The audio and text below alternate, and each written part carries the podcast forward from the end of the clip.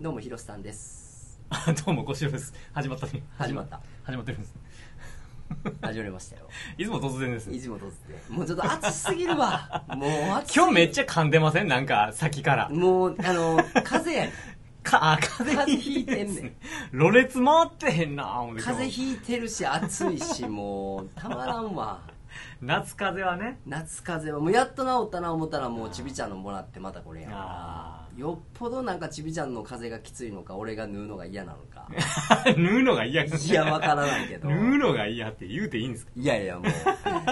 いや縫う一生懸命縫うてるんですよ。やっぱりこう神経使いすぎてるかな。ああね。あーうんまあ、そらピリピリしますよね。ピリピリしてんのかな。まあでもスムーズなんよ。縫うてるスピードは。うん。スムーズやねんけど体がどうも 受け付けないですか？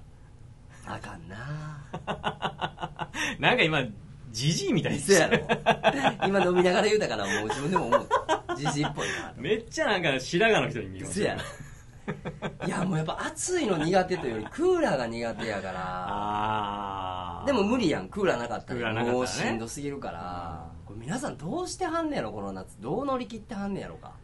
いやー結構だって死んでますよ何人も。大変やな。もうまあ被災地的なところの人から言うたらな贅沢言うてはんのか分からへんけど大阪暑い。暑いですね。本当に行きますか。いきますか。天才のラジオ。暑い。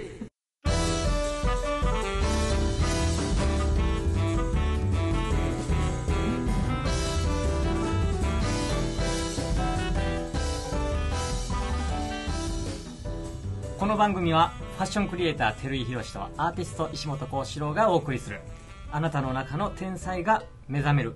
天才エンタメラジオです。なんですかもうななんですか？これかまってほしいですか？違う違う違う。心配してほしい今この番組やからもう席出そうやったけど我慢してたんやで。我慢してやばい。止めたらよしい。やいやごめんもう終わったから出ていいから。ガラガラですやんこれ。失礼しました。失礼しました。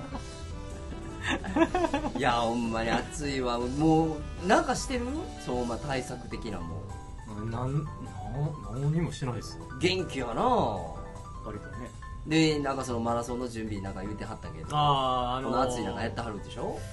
いやしばらくねちょっとやる気なかったんですよ。マラソンの。まあ来年の3月だし。やる気ならんでしょこんな暑い。暑いじゃないですか。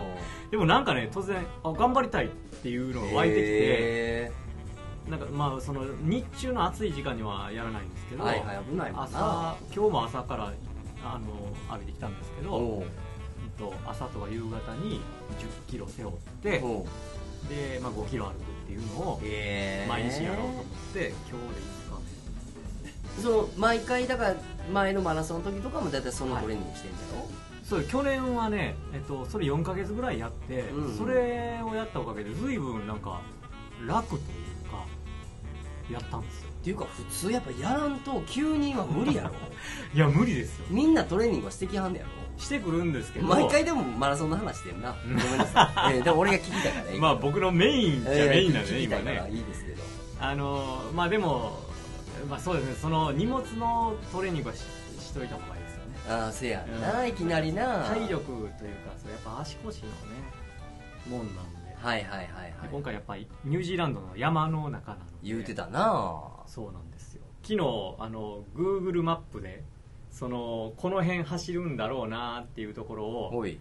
あの衛星写真見るじゃないですか、はいはいはいはいはい。Google Earth でしでしたっけ？グーラスそうう。ん。それで見たら山ばっかりやなみたいな。あそうなんや。え山の中を歩くんやんなだから。もうなんか頂上に向かって歩いていくってこと？いやあの山なんていうんですか？こうトレッキングっていうんですか、はいはいはい。登ったり降りたり登ったり降ああり。たりっていうのをああそうなんや。やる感じですね。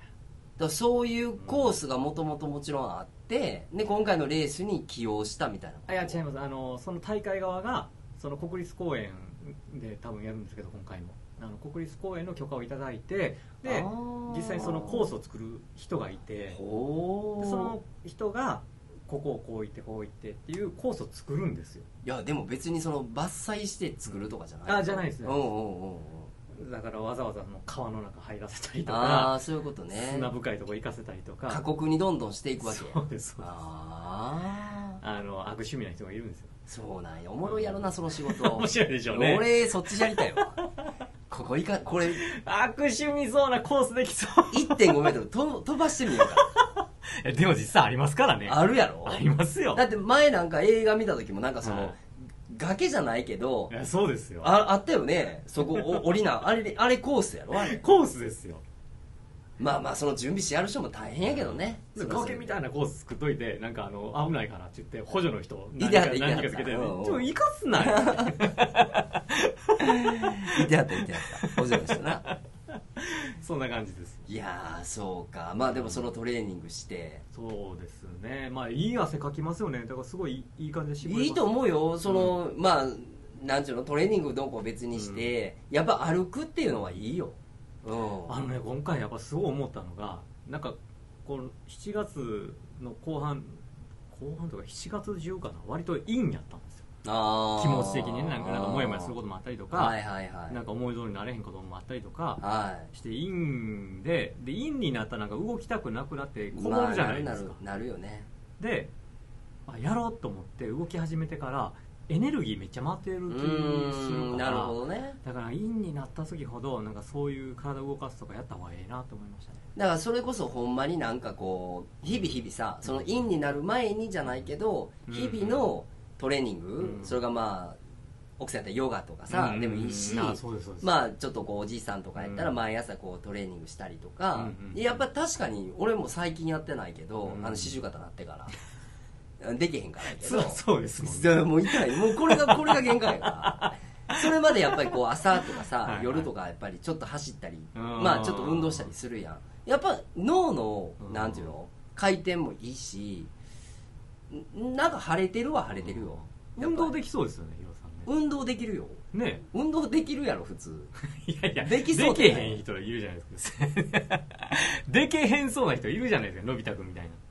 あ運動神経悪そうかどうかって意味。そうそうそう、まあ、そういうあこともわそうですし。普通普通。普通。人並み。結構なんかできそうじゃないですか。そうでもないですか？うーんどんくさいって言われたことはないかもわからへん。そうでしょうん、ねけどまあ普通やわ。凡人やな。何やってたんですかバスケット。ええ。バスケットだけかな。あへーあでもサッカーやっててバスケットやったけど。あそうなんでももうそれも高校からも遊び倒した。あんまりにも高校の時のバスケのチームというかばはい。高校のバスケ部のチームが弱すぎてえ。もうこんなとこや入るぐらいだったら遊んだ方がええわと思って で高校からもう遊びまくってもたからな。えあの桜木花道的になんかここを強くしてやるねないないそんなない？ない全然。そんな全然。遊び倒したわけですね。いや中学もうほんま結構本気でやってて、はい。でバスケット本気でやっててそのままバスケットの推薦で高校行ける予定やって、ええまあその話また後日するけど、まあ、ひどい話やねんそれ、ええひどい話でもうそこで俺はもうバスケットに関してのう情熱はもう冷めて、ええ。でもまあ一応高校入ってなんかクラブ体動かすの嫌いじゃないから、はいはい。まあ、バスケット一応、まあ、覗いてみたらもうなんかもうはあみたいな感じだから あるやんその体験入学みたいな、はいはいはい。こんなとこ入ってもしゃあないわと思ってる時に「お前アメフトやらないか?」みたいなこう急に勧誘来れたから 余計嫌なって「やりません」っつって。で3年間遊んだ。コンパし倒したゴンバシ倒した。な高校生の時から？高校生の時が一番多かったな。一番多かった。男子校やったから。ああ余計余計。うん余計余計。はあその辺ちょっとねまた今度いじくって聞きたいところですけああ全然だってもう時効やろ。ど 時効やろってもうなんか腹黒い話いっぱい出て違うきそうや違う違うそうじゃないけどもう昔のこと話しても 言うたら。話せないようなこととか出さんといてくださいよなんかもう な天才のラジオよ。4回目で終わったとか。奥さんも子供もいてるんですよ僕は。分かってます？その辺。ね。頼みますそれを見極めますよ。長々切るし。今週の天才ちゃん。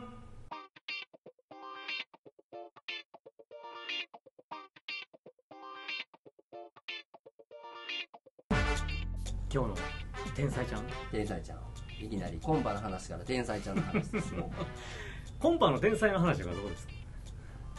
まあ30分で語れない。ね よっぽどですね。俺のコンパ道は30分ぐらいじゃちょっと申し訳ないけいやー。どもったいない。有料にするわ。200回ぐらいやったんですもっと？200回じゃ聞かんやろ。ええ回数やろ。すごいですね。3年間でやろ。200回では聞けんやろ。ええいやちっちゃいのも入れてやろ。そうそうそんな毎回毎回パーティーみたいにうん。そんななんていうの何十人とかそんなはいはそんなはなめったないよ。うん。めったないけどなんか22からとかも入れたらそうええおおそう全然もっとやって。る数々のカップルを作ってきたキューピッドじゃないですか。うーんかきゅうどうやろうな。ややこしい。よビバリーヒルズ白書みたいな俺らの世代で言うとそんなことになる。あそうやっぱり若いからみんな。まあだからますよね。この子と A,、うん。A 子 A 君と A, はい。A ちゃんが付き合って、はいはいで別れたらこの B 君と A ちゃんが付き合ったりとかやっぱあるやん。ありましたね、うん。僕もありましたもんそれはあるから、うん。だからある意味喜ばれ恨まれ、両俺は別になあれやけどそのなんかこう主催というか司会っていうことが多かったけど、なんかクレームもあったよだから。もうなんかそういうまあ元やで。うん。元彼女をはいはいコンパ誘わんといてくれ的なことやったり ああ元彼氏をなんかこう呼ばれたらはい友達がみたいなそんな関係ない言うたけど俺は。元やろっつって言うてたけどまあそういうこうちょっとしたクレームはあったよあー。ありましたよねなんかその、うん。あの友達同士で彼女交換的な感じになってしまってるとか。結果な。うん。結果まあもともとそういう風なつもりじゃないねんけど結果的になんかそういう風になっちゃったりとかうん。まあありがちじゃないのでも。ありますよ。別にコンパどうこう関係なくね僕の友達なんかあの双子の兄姉妹両方行きましたから すごいな。えそれは同時期じゃないの？同時期じゃないですけどあ付き合って分かってその後キス付き合って。ーあれでもなんかねそのうん。それも一卵性二卵性であるんやろうけど、はいは一卵性の場合はわりかしタイプも似てんねんてね。好きになる人の。やっぱり好み趣向似てんねやろな。はだからなんかうんあるみたい。うちらもおった中学の時にその亀田 A 亀田 B って名前つけてたけど ものすごいブサイク双子がおったよでもやっぱりその子らが好きそうな子は同じような選んでたわ。へえ面白いですね。そう。やっぱ双子ってやっぱちょっと神秘的なもんあるよね。神秘的ですよね。あるある。面白い。この間でもなんかテレビで日本の家のああれあれあの初めてのお使いちゃんみたいなのあるやん。番組で,、はいはい。でそれのえー四つ子ちゃん？あの初めてのお使いやってんけどお母さんすごい華奢でちっちゃいのやんか。へでー女の子2人で男あ女の子3人で男の子1人でへまあ四つ子ちゃんやねんけどすごい大変やん四つ子ちゃん。いや大変でしょうね。なんかもう洗一人でも。濯の量とかさそのベタなこと言うけどご飯作る量とか このお母さんすごいなと思ってうち一人でももう大変やのに。そのお母さんもこんなことになるとはって思って思っるでしょうね。てないよ。まあでもまあ健康で生まれてくれてな、ね。そのうん。多少未熟児的なもんでもあるやんか。やっぱうん四つ子ちゃんってな。イレギュラーやから。ね。そう。いやそれはいいんですよ。あ天才ちゃんの話ね。今日は天才ちゃん今日の天才ちゃんはえー幸四郎先生の出番ですあそうですね。今日の天才ちゃんはですねもう僕がもう大好きな人なんですよ。交渉大好きな人は聞いたことあるかなほんなら。まあ、ちょっと喋ったことあるかもしれないですけど、はい。そんな別に日常的にねその人のあ話はしないなるほどですけど。まあ、僕一応あの書を仕事にね一応してるじゃなはいいですか、はいはいであのー何年前かな？8年ぐらい前ですかね。78年ぐらい前に、まあ、大阪のえっとあこれなんだ？大阪の駅のビル。あこれ何でしたっけ？え？グランフグランフロントじゃなくて。じゃなくて？え駅ビル？伊勢丹？え駅ビル？駅ビル？えあ伊勢丹？伊勢丹？ルクはルクは全部合うてるななんかけど全部あじゃその反対のその大丸や。あ大丸の入ってるはいはいねはいはいはいはい。あそこの上であの個展をやってたあの書道家の人がいてて、うん。で僕は知らへんかったんですけど、うん。その時こう見に行った時に大丸？阪急？大丸。あ大丸。に見た人がなんかそこからファンになって、でその時はなんでファンになったのか分からへんかったんですけどとにかく書はすごい。うーん。こととなんかもっと書だけじゃないものをなんかすごい感じてうん。でそれは武田壮雲さん武田壮雲さん聞いたことある？聞いたことあります。ありますあります。テレビとかでも多分ちょいちょいありますあります、ねはい。出てると思うんですけど言うてもお若いよねまだ。若い僕の1個下ですあそうやんな。あー。1975年生まれ。はいはいはいはいはいでで僕まあそのソウンさんの書も好きなんですけどあのなんか生き方がもうめっちゃ素敵やなと思って。へえでまあ何の天才かというと、うん。感動の天才なんですよ。あそうなんや。感動と感謝の天才であの日常的にですよ。うん。水道をキュッてひねって水出たらうわ水出た日本の水道システムすげえっつってあんまそんな話好きじゃないでしょ。うんうん。まああの頭弱い人だよな。いやもう何をしても毎朝じゃないやろでもそれ。いや毎もう毎毎春ぐらいやっぱすげえなやっぱすげえなって思うんや。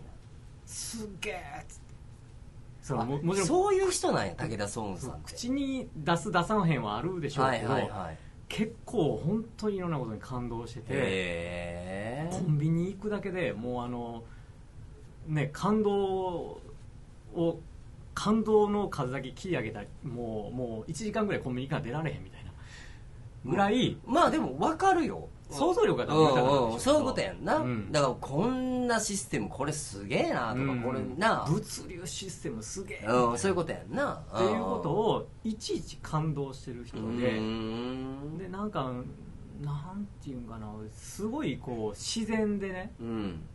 なんかあの流れにふわーって乗りながらん。なんかうまくいってるみたいな。へえそんな人で。でそのソウンさんのその生き方がめっちゃなんかこう僕の理想なんですよ。アーティストとしてもその活躍しう、ん。ね、いろんなその例えばその商品の大事天地人とかね。ああ NHK のはいうのを書いてたりとか、はいはいはい。あとい商品のねあのパッケージの。だからおいら知らんだけであこれ武田壮雲さんが書いたんやっていうのは結構世の中にあんねんな。めっちゃありますよああなるほどね。あの成田空港あれ成田だかな？羽田羽田かどっちか忘れましたけど多分成田だと思うんですけどな海外から帰ってきた時にエスカレーター降りたところにバーンってある書もソウンさんですしへえ。なんかすごい数々の。もともとその書道で書道家としてその天才書道家みたいなことで注目され出した人なの？え全然俺その前顔全くは知らん。わそうですよね。テレビで出してその武田壮雲さんっていう書道家がいてるぐらいのうん知識しかないから、あのお母さんが書道家なんですよ。あ武田宗陽さんって言って。それちょっとまあまあ有名な方有名であの芸能人格付けチェックとかにたまに出てるんですよ。あそうなんよ。そういう人で。へで結構ぶっ飛んでるんですよ。ーお母さんが？お母さんもお父さんも。ああお父さんも？お父さんもめっちゃぶっ飛んでうて、お父さんはね競輪やったかな競輪の山と畑違いや競輪のなんや予想やかな。な、へー。そんなことをやってて、へー。お母さんは書道家なんだけどなんか50か60かなんか過ぎてからダンスに目覚めてなんかもう踊りながら書を書くとか。あそう。も何日かともぶっ飛んでる人でなんか孫さんよくなんか恐竜2人に育てられたって言ってるんですけど。でそのなんていうのかな。本当にもう何でもこう感動してるし、うん。なんかありがてえなって言って生きてるそのソウンさんのその生き様が僕はもうすごい理想としてて。でなんでそうなったかっていうそののがそのお父さんとお母さん、うん。まあ、恐竜みたいな人だけど、でも、まあ、あの全肯定されたんですって。うん。何をやっても。でうわうわこの子あの熊本の人なんですけど、うん。は大地って言うんですよ。ああ太一か。うん。あちゃう大地や。どっちでもいいわ。あそ本名うん。武田大地はいはいはいはい。大地はすごかばいっつって。うんどっちでもことあれんがなこの子天才天才やわ。みたいな。もう。何をやっても言う。でもなんかこう、うん結構共通であるよね。共通そういう人のね。あります。その天才が早く目覚める人たちの共通点としたら全工程全肯定あります。あのさかなクンとかもさかなクンもな、全肯定されたからそのなんていうのかな。人に勝つとかうん。そういう意識がもう全くうない。ん。ただ書道だけはめっちゃ厳しかったらしくてあー。めちゃめちゃめちゃ怒られてたらしいんですよ。書に関しては。うん。なんかあのひらがなの武田の「た」ひらがなの「た」四画やのにその「た」書くだけでもう10回も20回も怒られる。あー。あもう筆の持ち方がどうやとか。あ一画目ダメとか。まあしつけやね。そうですね。唯一それだけはすごい厳しかったけれどもうん。それがもう全工程で育てられてなんかだからその気づいたらその大人になってね。でなんかその自分に自信がないうん。っていう言ってる人がこう周りにいたけどうん。なんかそういうふりをしてるっておもう本当に思ってたぐらいで、ああそんな人おらんって思思ってたらしくて。なるほどね。なんかこう全てがこう全肯定されてて自信がある。ただその自信があるのは何かの例えば書がうまいとか、うん。何か売り上げが上がったとか,、うんかそういうことでその自信があるんじゃなくて何もしてなくてもこの自分に価値があるんやっていうのをなんか根っこから信じれてたっていう話をしててなんかやっぱそういうのがそのその人の本持つ本来のものをなんかわってこう花咲かせるというかななんかそういうものがあるんやなって思っててただほどね。ただあの書道家としてはだからそのそこは多分めっちゃ怒られたからかもしれないんですけど書道家として生きるっていう選択はしなかったんですよね。へえそうなんや。で大学も物理学科行ってて。へえ。で物理学科行っててなんかその就職活動するときになんか結構天然なものがあって「えみんな何してんの?」みたいなのがあって「え就活って何?」みたいな。なって「えそう働かないといけないの?」みたいになっておー「どうしようどうしよう」ってなってで先生に相談してみたらなんか武田君は体がでっかいから大企業行った方がいいよって言われて わけのわからんこと言われすてごいなその先生。NTT 紹介されてすごいな。NTT に。ちょっと3匹目の恐竜やなそれ。そうです。体でかいから大企業行った方がええよっていう生活？指導の先生。なかなか聞いたことないな。それそのまま受け入れる方もどうかと思うんですそうけどやな。で NTT 入ったらしくて。で3年いてでなんかその働いてる時になんかまあ一応ね書書道書道をやってるのでおー。なんか字書いてみたいなことをおばちゃんにねジムのおばちゃんとか言われて字書いたらめっちゃうまいやんみたいになってでなんか行列ができ始めたんですって、えー。私の名前書いてとか、えー。お客さんの名前書いてとかめっちゃ行列ができてでそのジムのおばちゃんかなんかが「武田君これあのこれで商売できるよ」って言われて「えほんま?」って思って即辞表出したんですって。なるほど。なまあなんか半年ぐらい辞めさせてもらえなかったらしいんですけど。でどうしどうしようと思った時にストリート書道あもともとそうなんや。をやったんですって。で何を書きはんの？もうストリートで、ね字。言葉っていうか字。そう交渉がやってたような感じのことじゃないじゃないんやね。うん。多分あの私の字書いてみたいな。名前書いてでとか。愛って書いてとかそういうことかなやと思います、でなんかそのなんでこうストリート書道をやることになったかって言ったらあの何でしたっけあの路上ライブしてる人がいて横浜の駅前に、であのオネスティ。オネスティはいはい。はいはい。オネスティを歌ってる人がいてで群がってたんですって人が、うん。でみんなま周りの人がみんな泣いてて、うん。気づいたら自分も泣いてて、へえですげえってなって気がついたら翌日座ってたんですよ自分も。やっぱちょっと頭おかしい。まあちょっとおかしいんでしょうけど。ちょっとじゃないな。まあまあおかしい。なんかそのオネスで歌ってる人に「君もやったらいいよ」って言われて「そうなの?」ってなってその真に受けすぎるというか素直、素直すぎてでやり始めた。そうなんや。でそっから、まあ、その書道教室を持ったりとかしてるうちになんかその武田壮雲さんはこの自分で多分ねえ切り開くっていうよりもそうやな。運ばれてってるよね。そう向こうからどんどんやってくるんですって。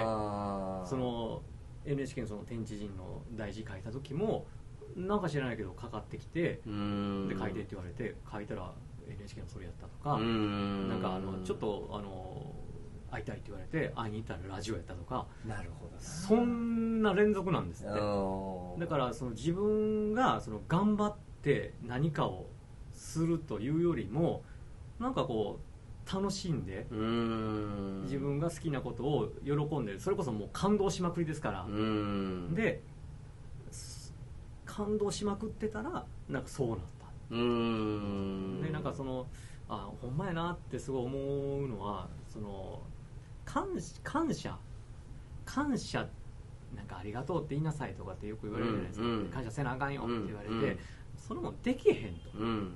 そもそも。うん。でそれはもう感謝じゃないと。まあ言うたら作業みたいなもんですよね、うん。だけどその感動の先になんか感謝が勝手に湧いてくるからそれがほんまの感謝だからだから感動すること自分が感動することをなんか探して、うえん。ーなんか生きたらいいよみうんたいな。なるほどなと思って。あそういう感じの人なんや。そうなんですよ。だからふわーっと生きてますよね。天然なんやな。天然ですね。楽しいでやるし、で枠がない、うーん。でもなんかあのああの生き方が僕はやっぱすごい憧れやし理想なんや。理想ですね。だかあらー。それが多分その人の天才性をこう目覚めさせて生きてることやと思うんですよ。そうやな。か感動してね。うん。ふわーって喜んでたらまた次のものがやってくるってう。ん。すごいじゃないですか。で切り開くのが好きやったらねそれを選べばいいと思うんですけど。そうやな。だから今日ちょうどご飯食べてる時にその、なんか好きはいはいはいを生きるとかその得意のみたいな話をしてたけどさなんか得意なこと生かしてる人ってその生き方のイメージあそうですね。あるよね。うん。その人に見出してもらっておばちゃんのとこからじゃないけどさそのやってみたらとかあなたこれでできんじゃない？うん。あマジでやってみるわ。みたいなとこってうん。好きとか嫌いとかっていうことよりはな、うん。なんか傍から見た時にその人がそれ得意そうやから、うんそれをもっと伸ばしてみたらみたいなことを聞くみたいな感覚やんか,、そうですよね。だそれの連続でこう運ばれてってるっていう感覚やんな、ヒロさんあれですか？服に感動したとかですか？初めてきっかけ？はい。きっかけはモテたいからやな。シンプルに。ルシンプルですね。だから前のラジオでもそんな話ちょっとしててんけどさ、はいはいあの学生の時に、うん。俺高卒で仕事してるやんか、二つ道を考えてて、うん。飲食かファッション業界。ってはいはい。でだからファッション業界の方がモテる感じのイメージがある。感覚的に。えどっちも好きなんやで、はいはいはい。好きなんやけどよりミーハーな方よりモテる方っていう部分のファッションの方を選んだかな。さ最初のきっかけはそれです蕎麦屋もやりたい言うてるぐらいですからそのモテたいがなくなったら蕎麦屋行くんちゃうんですか？いや、えーだからきっかけそうやんか。うん。きっかけそうやけどその4年間しかサラリーマン俺してないねんけど、はいはい。きっかけそれで入らせてもらってその仕事が面白いというか仕事の面白みをさ、うんその4年間に満タン教えてもらってそれこそ社会人に出ての初めてのお父さんがさ社長みたいなもんや。仕事出た時、はいはいはい。でもう全工程やね褒められまくんねやんか。あいやしつけされるよ。うん。すごい厳しい会社やったから、はいはいはこれあかんあれあかんとかいろはを教えてもらうんだけど、もうお前は絶対社長になれるとか金持ちになれるとかお前はすごい能力があるとかあのそんな人じゃないねんその人。すんげえ怖い人やから。もうボロクソ人に言うから。余計に俺にだけそういうふうに言うのがさあの真実味があって俺の中で、はいはいはい。おべんちゃらで言うてるんじゃなくて俺そうなんやって思ってもうて。だから4年間でなんかその俺ってやっぱ仕事できるんやみたいな。自分の自信というかさそれはすごく教えてもらえたから。へだから今話聞いててまあまあその幼少とかなうんうんうん。いろんなことはあるけど仕事イコール服屋さんやったからだから服の仕事っていうところがすごい自分の中の天職で思ってののめり込んでいってからだから面白なってきっかけはミーハーなとこで入ってんけどそこから結局やっぱ服屋の仕事面白いなっていうとこからもう面白いで続いていってるだけのことでその面白いっていうのはなんかこう感動があったっていうことですかやっぱりそういうのって。そうやな。感動大半はお金やな。いやお金が言い悪いじゃなくうんうんて、うん。そのやった結果はいはい。がそのあこんだけやったらこんだけ伴うんやって、まあ、例えば会社はやったら売り上げとかそうまいうサラリーマンの時ね、やっぱりその2019か20か行くか行かへんかぐらいの時にこう自分のやり方とか自分の方法でもうすごい数億円みたいな売り上げの仕事させてもらってたからええすごい。だからもう自分の財布なんかいつも2000円とか1000円とか500円やけど 自分が仕事になってる時はもう何千万何億の商売するわけやんか。もうこのギャップが面白くて もう感覚的に。だから自分のなんかこういいなっていうアイデアを生かしたり例えばそれ営業してみたりはいはい。商品企画したやつが何千万売れましたとか何万枚売れましたみたいなのが面白いやんシンプルにはい面白いですね。ゲーム感覚。うんうんだからそれを感動っていうのうんうんかどうかっていうのは分からんけどやっぱり自分が動いた分だけ結果が出るっていう失敗も含めて。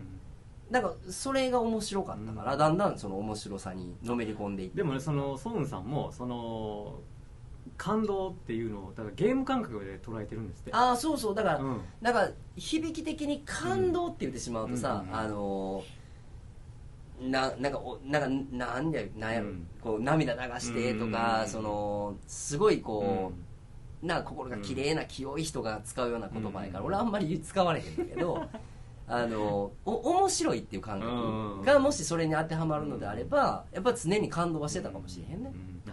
まあでもそのそうですねソウンさんは感動涙流す感動もあるんでしょうけど、うん。日常的にはその面白いの方ですよね。多分ね。だからその、うん。すげえとか、うんそうそうそうそう。ですその感じっていうのは分かるよ、うん。すごく。それをゲーム感覚でいつもやってるそうそう。だからうん。例えばすごいなっていう人とかすげえなって思う人見たら今度それ真似たくなるから、だからどうやってるんですか？って聞いてみたりとか、うんどうやって言ってるんですか？って言って知っていくやんか、はいはい。でできるようになったら面白い、うん。でまた飽きるやん、うん。できるようになった。ら、うん。ほんでまた次にできる人がおってうわすげえなっていう繰り返しなだけやわ、うん。結局。そうですね。だからまあすすげえなって思うことって日々多いかもね、そうですね。うん。そういう意味で言うと、僕でもそこを本当にそこに向け目を向けてなかったなってすごい思いますねでやっぱソウンさんのそういう話とか、うん。そういう話とか聞くとなんかこう僕なんかなついついこう重くなっちゃうというかもっとライトにゲあー。ーム感覚でねなんかこう喜んだりうん。なんかしたらいいなと思って、はいはいはい、ソウンさんはその、まあ、生きてたら日々トラブルだらけやけど、うん。だけどそれもみんなやしでもそれを僕はなんかこう面白いと思ってるうーん。風になってるって言ってたんで、まあ僕なんかこうこう失敗したらとりあえず落ち込む。だからあの安っちい話で言うと、うん。ピンチはチャンスやみたいな言葉がよくあるやんか、はあみたいなそんなこと言うやつってほんまのピンチ知らんからやって若い時は思ってたけ思ど今でも思う時はあるけど、うん。人に言われたピンチはピンチやろそうそうう、そう。そうでも ピンチがないとうん。多分その今まで以上の何かを得うるん。チャンスはないのは確かにそうやんな。そうですよね。それは確かやね結果振り返って分かることそうそうそうそう。乗り越えた後に、うん。あれがあったからうん。高校まで行ったというか、うん。さっきのそのレースの崖じゃないけど、うん。崖があるからこう乗り越えれたっていう達成感があったり、それを克服できたっていうその自分に対する勇気やっていうところあるけど、それがなかったら平穏ではあるけど、退屈ではあるよな。面白くないですね。そう。本当の意味でね。だから結局なんか退屈が嫌やから、自分からわざとピンチを選んでるって言われたら、もしかしてそうかなって思ってまうとこもあるわ。そういうますよね。うん、もうもうその振り返ると。うっすらなんかこう感じてたりしますよねそう。そういうことをね。なんかこう怖いもの見たさっていうレベルじゃなくって、うん。こっち行ったらもうあの死ぬぞとかっていう生き死のさ、うん。精神はちょっと別としても、なんとなくなんか自分がうわやってもうたっていう方を選んだことを後日うん数年経って振り返ったら確かにあれがなかったらっていう、ん。なあれがなかったら自分の想像内のうん。生活もうん。あったけどそれはもうでも自分が体験してることやから、うんうんじゃあそれを何年も続けれたかって言ったら途中で飽きてるかもなとか、でもあれがあったからなんか天気みたいな感じたり、思い悩んだりなんかもう一回見直そうやみたいなことでもう一歩いけたっていうのを考えたらうーんそやな。そその連続はかな、俺も。だからそういう意味で言うと。なんかこう今にな今やからなんかこうそうやなって言えることが結局なんか悪いことなんて一個も起きてないっていううん、悪いっていう感覚はないな、ないですよね。うんだからい全部良くなるためのことが起こってんやなーってそうやな。分かり始めてる感じがする。うん。そうそそのぐらい。だから良かったの完結はしてない、よかったの完結はしてないですよね。まだ今だって、まあ、うん。コンティニューやから、うん。あれがあったから今があんねんって言って、俺の理想のこう、うん。あの80とかうん。のダンディーなおじいちゃんわが、かりますそれ。みたいなところで喋れてない、まだ俺は、ね。まだ家庭やから。でもその80でそれを喋ってる自分はなんかいるなって僕思う。えーそこにやっぱ目指してる部分もあるから、うん。ってことはそれまでに起こったピンチとか、うん。なんかそういうこう日々まあ日々日々嫌なことはないけど、うん。なんか自分の思い通りいかへんなって思うことを思い通り生かしたいなとか、うん。いまあこれはもう任しとこうかとかって、うん。まあ毎回選択しちゃうやんうんうん。なんかその辺はなんかゲームしてんねやろなと思うわ、うんねもうゲームって取れたらいっちゃん楽ですよ。うん。いや俺はでもいつもそう思ってて。そうですよね。そんな感じですよね。いつもだからそれは、うん。なんか自分のやりたいことをやって生きていけるゲームをしてるっていうのうんも俺の口癖やから,、うんだそれになんか人を巻き込んでいいのかとか家族や例えばちびちゃんができてっていうことでまた悩んだりっていう時期もあるしこれからもあるかも分からへんけど、でもやっぱゲームしたいっていう感覚には語れへんような気するけどな、でも結局一人一人がゲームしてるんですよね。えそうそう、うん。そういう言い方をしたらそうやしね。そう思うとなんかその人に責任とか持つとか、ね、そういうのはないのかもしれないしいやそれをするゲームをやってるかもしれないです。いやここれ言ったら語弊があるかどうかな。分からへんけどソーンさんのその,、うん。あのお父さんお母さんの恐竜はいはいはい。2人やけど、うんその子供のために生きてるっていう感覚うん。をもし持ってたとするならばそのイメージがすごく強いとするならば、やっぱ口うるさい親になってる可能性は高いのかなっていう気はすんねんな、なんかこうこうせなあかんうんこうしてあげなあかん将来こうしてないとああなたが苦労するのよっていうような教育っていう感覚あるやん、うん。まあ愛は感じないことはないねんけどうん。それは、うん。でもやっぱり一一人の個人としてうん。自分の子供であっても一一人の人間として見た時にこの子がやりたいなと思うこととこの子が好きやなと思うことを冷静に見てあげれるのって、実はちょっと冷たい言い方で言うたら他人を見るぐらいに俯瞰的に見てないとそれできへん気すんねんな、そうですね。まあ、それを超えての愛かもしれないけど、うん。でもそれできんのやったら多分世の中全全人類にできる人やと思うんですよね、うん自分の子供だけじゃなくて、うん。もうぜ誰に対しても全肯定できる人って愛の塊やと思うねんけど 自分の子供にできるっていうことはそれだけやっぱちゃんとあなたはあなたの力で生きていけるということを信頼した上で、肯定するっていうことをできてるんやと思うから、なんかもしかして逆から見たらいやもっと子供しつけなあかんよって言われて来続けたかもしれへんしね。そのお母さんもお父さんももっとやっぱ子供言わなあかんよって案外周りは言うかもやけどでも実はそれの方がうん。実際自立したりとか、うん。その愛を感じたり感動したりとか自分の能力を発揮できるっていう、要するに天才ちゃんを作る方法としてはやっぱり正しいそうでしょうね。一つの方法なんかなっていう気はするよね、それができるのは多分その人、まあ、お母さんお父さんが自分のことを信頼してることでしょうねうーん。そうやな。ねそこはじそりゃそうやろな、じね。人間なんてって言うてる親では無理やろな。結局自分見せられますからね子供同士ね。うんそうかもね、う確かに。いやちょっとまあ余談になるまあこう切ってもいいねんけど、はいはいはい。ちょっとその話の流れやからさ、んはいはい。うちあのちびちゃんがさ保育所行ってたやんか。で保育所辞めてあそうなんですか？そう先週辞めてんけどでこれやなんで辞めたかっていうと、はいはあのー先週ちょうどうちの、えっと義理のお父さんとお母さんのはい八尾の方の実家に行ってて、で実家に行く前の1週間ぐらい前から、まあ風邪もひいてたりっていうのもあってんけど、ちょっと情緒不安定はあってんな。でなんか時期的にイヤイヤ病やったり、うん。ちょっとなんやらとかってネットには出てんねんけど、はいはいどうも俺から見て感覚的に様子がおかしいと、うんうん。そのイヤイヤ病というよりは、はいはい。もう不安だらけの顔ばっかりするんねんな。だからたまたま奥さんがそのちょっとトイレに行くとか、はいはい。たまたま俺がお風呂に行くとかはいはい。っていう、家の中やで、はいはい。でちょっとでも自分が見えないところに親が行くともうすぐワーンってなんねんな、でこうしらまあうちのちびちゃんはいはい。何回も会うてくれてるから、はいはい雰囲気分かってると思う、はい。どっちかっていうと天真爛漫なこうやんちゃな女の子やねんけど、ものすごい臆病というか不安やねんな、でイヤイヤ病の感じの時って、うん。あれ嫌これ嫌とか、うん。これ食べたい食べたくないとか分かんねんけど、不安な泣き方ですごい泣いてて、でえー今奥さんがお風呂入れてくれてんねんけど、はいはい。奥さんがお風呂を入れてくれてる時に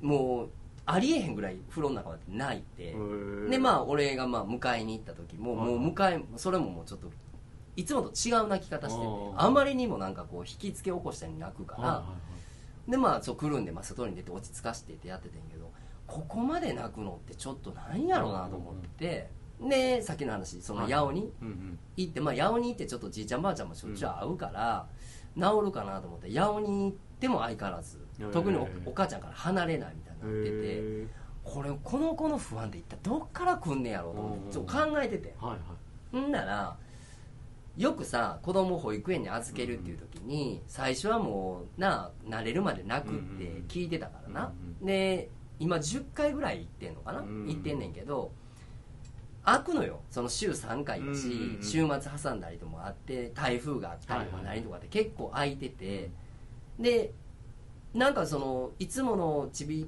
ぽかったなと思って保育園とか行きまあなんせ保育園でいつもリズム崩れてるのは分かっててんけど、うん最初やからしゃあないなと思っててんけどその前日からそう保育園が明日あるよって分かる前日からもうおかしなってんねん、でそれもよくありがちなんやって。ネットで今最近よう何でも出るからやけどちょっとこれ違うぞと俺の中で。うん。そのなんかこう最初お父さんとお母さんと離れるのが嫌で泣くっていう感覚と、この子が思ってる不安っていうのはちょっと違うぞって俺が思い始めて、はいはい。でまあそれを冷静になんか見てるようになったら、なんか八尾のお父さんお母さんにもその話をしてたらさ、あのなんかもちろん自分の子供がな幼稚園行くとかなんとかで泣いてるうんぬんかんぬんってもう何十年前やから忘れてるけど、最初は泣くもんやねんって言ってたけど、でもうちのちびちゃんってどっちかやったらもう戻っといでって言っても来えへんかった子が、保育園行きだしてからあんだけ例えばお父さんお母さんと離れたくなくなるっていうのは、なんかもう保育園に自分を捨てに行かれてるっていう感覚のイメージ、うん。そので自分も不安やしお母さんも不安や預けたことはいはい。でそれをさっきの話一般的には、うん。いやそういうもんやねんと。なれるもんやねんって言うてるけど、ほんまにそれがなれるって言うんやったら1回2回3回でもさ別にもうこういうもんなんやってもう分かってるからさ認識してるから、お母さんはちゃんと迎えに来るよっていうことが分かってんねたらいいけどこの子が今一番したいことってうん。離れたくないってことやんか、言うてみると。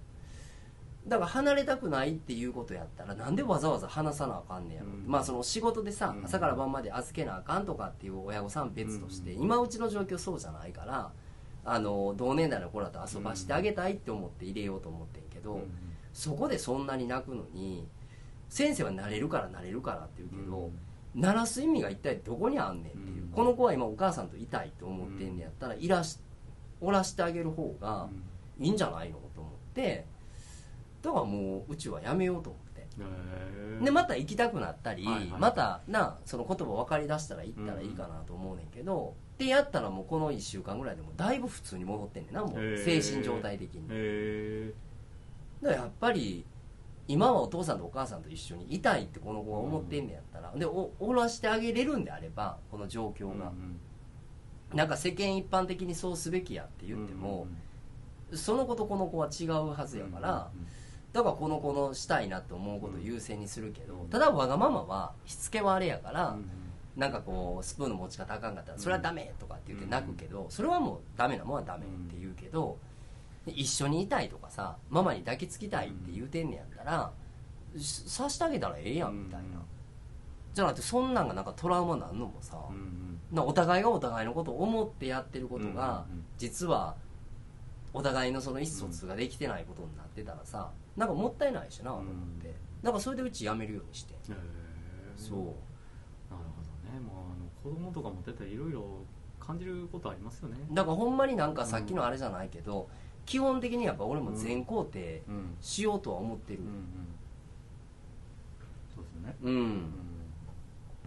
なんかこっちの方が分かってるっておお分かれへんことの方分かってる気がするからさ子供の方。そうですね。子供の方が多分あのなんていうのかな。本来の人のあり方ですよ多分。うん。うんだからそれがまあその言語的な部分とかさ、うん。その表現的な部分で未熟さはあったとしても、なんか本質は分かってる気がするから、僕らの方が分かりにくくなってますよきっなあ。だからそれで考えたらなんかその孫さんのお父さんお母さんじゃないけど、とあの基本的に言ったら全肯定するっていうのが、実は正常な気はするわ。う、ん。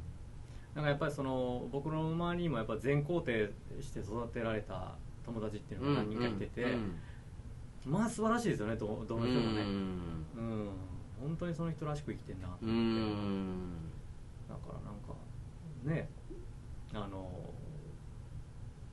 孫さんの話じゃないですけどそのし書道でこの「た」っていう字はこの字が「た」なんだっていうのでこう孫さんがこう小学校の時にもう「た」をマスターしたって思ってたんだけど、うん。学校に行ったらいろんな「た」を書く人がいてでそれが不思議になってなんかあの全クラスの人に「た」書いて「た」書いてって回ったんですって。先生にも「た」書いてもらって。で結果どれも違う「た」やったっそれを見た時になんか自分の中に革命が起こったって言っててどれも素晴らしいんやっていうのが分かったすごいな小学生。小学生ですよ。やっぱ天才やな。天才です なんかねそういうそういう革命が小学生の時に起こるんやと思って。いやいやいやまあまあもちろんそのその時のイメージをちゃんとこう大人になってうん言葉にした時に革命っていうことになってるんやろうけどいやーでもやっぱりそこの好奇心とかなんかうん自分の中のこ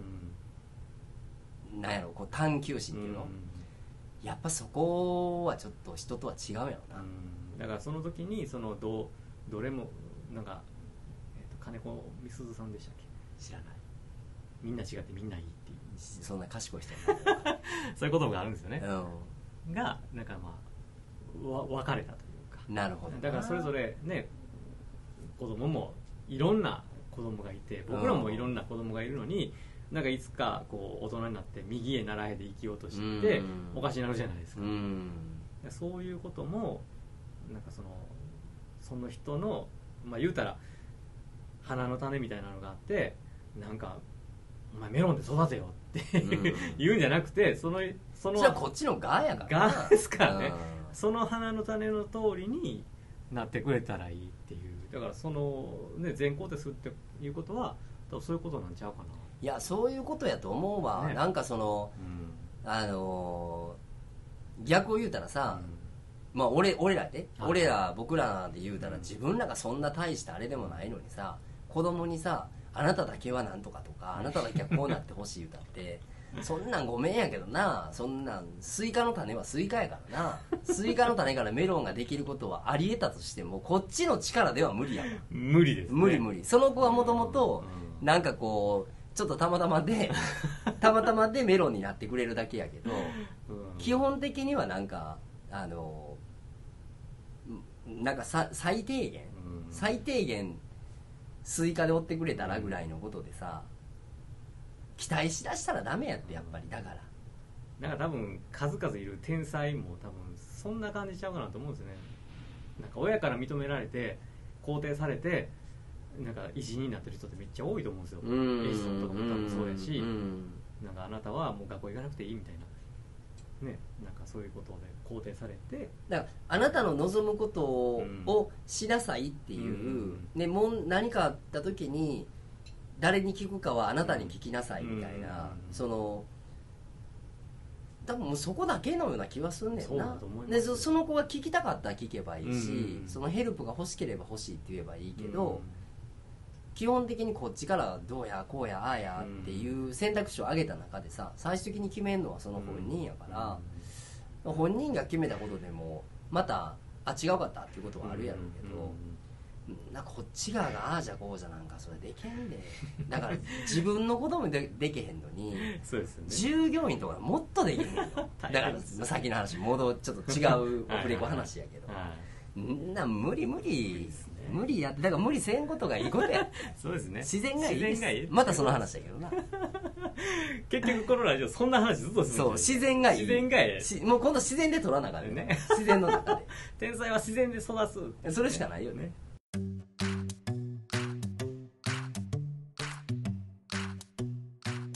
エンディング。皆様からのこの番組に関するご意見ご感想をお待ちしております。メールでのお問い合わせは天ラジ546アットマーク Gmail.com tenraji546 アットマーク Gmail.com えーまたツイッターでも募集をしております。お願いします。アカウントに直接の場合は、えーアットマーク、天ラジ546で検索してください。えーまたは、ハッシュタグ、天ラジ546まで、どしどし書き込んでください。よろしくお願いします。お願いしますはい。ようしゃべりましたね。長かったね ごめんごめんあのうちのちびちゃんの保育園の話いらんかったな いやいや、よかったです。いやでもほんまになんか結果つながった。うんええかなと いや、めっちゃええ。言うとこないしよ言うとこない。言うとこないです言う場所ないしうちのちびちゃん保育所辞めてんそんなんでラジオ使うのいやもう1分ぐらいでで。終わるやん普通の会話あそうなんって終わるから ここやったら、もう、でここやったらもう聞かせてやろう。もうもう自由に喋れるな。そんな感じですね。らもう嫌なことしたらあかんわ。嫌なことしてあきませんよね。もうこれはもうねあの自分のためだけじゃなくて周りのためにもね嫌なことしたいいか嫌なことしたらあかんん。ね、うん。嫌な空気出ますもん。あかんことはあかんで。そのしつけ的な部分で。あかんことはあかんっていうのはあのなんでって言われたらいや俺が嫌やからっていうのと 俺はいいと思ってて別に。でもなんかあなたのためにとかさ言うてんねんでみたいな。そのこれ子供だけの話ちゃうやん。その、うん。友達間でも夫婦間でも。結局それはあの綺麗なコントロールですか？らそうそうそう。こう俺の思うあなたになってって言ってるだけのことで、もうよう聞きましたよ。あなたのためを思ってこれを言うけどねってお前が言いたいだけやろみたいな。そうや。いやほんまにその時は無意識であなたのためにとは思ってんねんで、うん。その弁解させてもらうと交渉にはあれやけどその今俺元部下のイメージがやっぱり出てきたからあれやけど。そうですね。あのいやまあそれはね。そうですただ、うん一言で言うなら大きなお世話やから、それは。だからその結局うん。そのそれ愛愛やと思うんですよ。あなたのためを思って言うききっかけはな。けどねっていうのはこうやった方があなたにとっていいって自分の中であるからみたいな。っていうことでしょそってがいうことを伝えたいねんけど、そうですねうん。方法が間違えてるわ。だうん。から、あなたのためにこういう例えば、あの自分の過去のその経験でこういうことがあったけどそれを踏まえてどっちを選択するかはあなた次第やからっていうとこまでやセットやまあそれって。だからあなたのために言ってるからこっちはやめなさいって言ってる段階とかこっち行きなさいって言ってる時はうん。もう方法間違えてるよ。そう愛はあっても。間違えてます間違えてる。あれ怖いですね。綺麗な言葉に聞こえるから。そうやねんな。ねえなんかめっちゃいい人な感じで相手コントロールするっていうこの。えでもそのむ本人が無意識やから無意識。やからやっぱりちゃんと誘導されちゃうわけでそれこそ作為的ななその意識的にさあなたのため思ってないのにあなたのためやでって言うてる言葉って人間って分かるはずやねん。動物やから。でも無意識であなたのためはほんまで意識的でさ言ってることが無意識で方法間違えてるから相手もだってほんまに私のこと思って言ってくれてんねやって。そこそこは嘘ないのよ。そうですよねただ鼻から方法は間違えてるから 答えが間違うやん。結局だから依存今度し合うやん。えそうですよね。逆にそっち選んでうまいこといけんかったらお前に言われたせいでお前のアドバイスでやったおかげでうまいこといかへんかったんやって今度こっちになってくるから。いや俺は善意で言っただけやんってなってくるよね。あよくない。よくないよくない前が喋り喋らせすぎるから風が悪化したんやって言われんようにこの辺で切っときありがとうございます。じゃあ来週もよろしくおはい願いします、ありがとうございます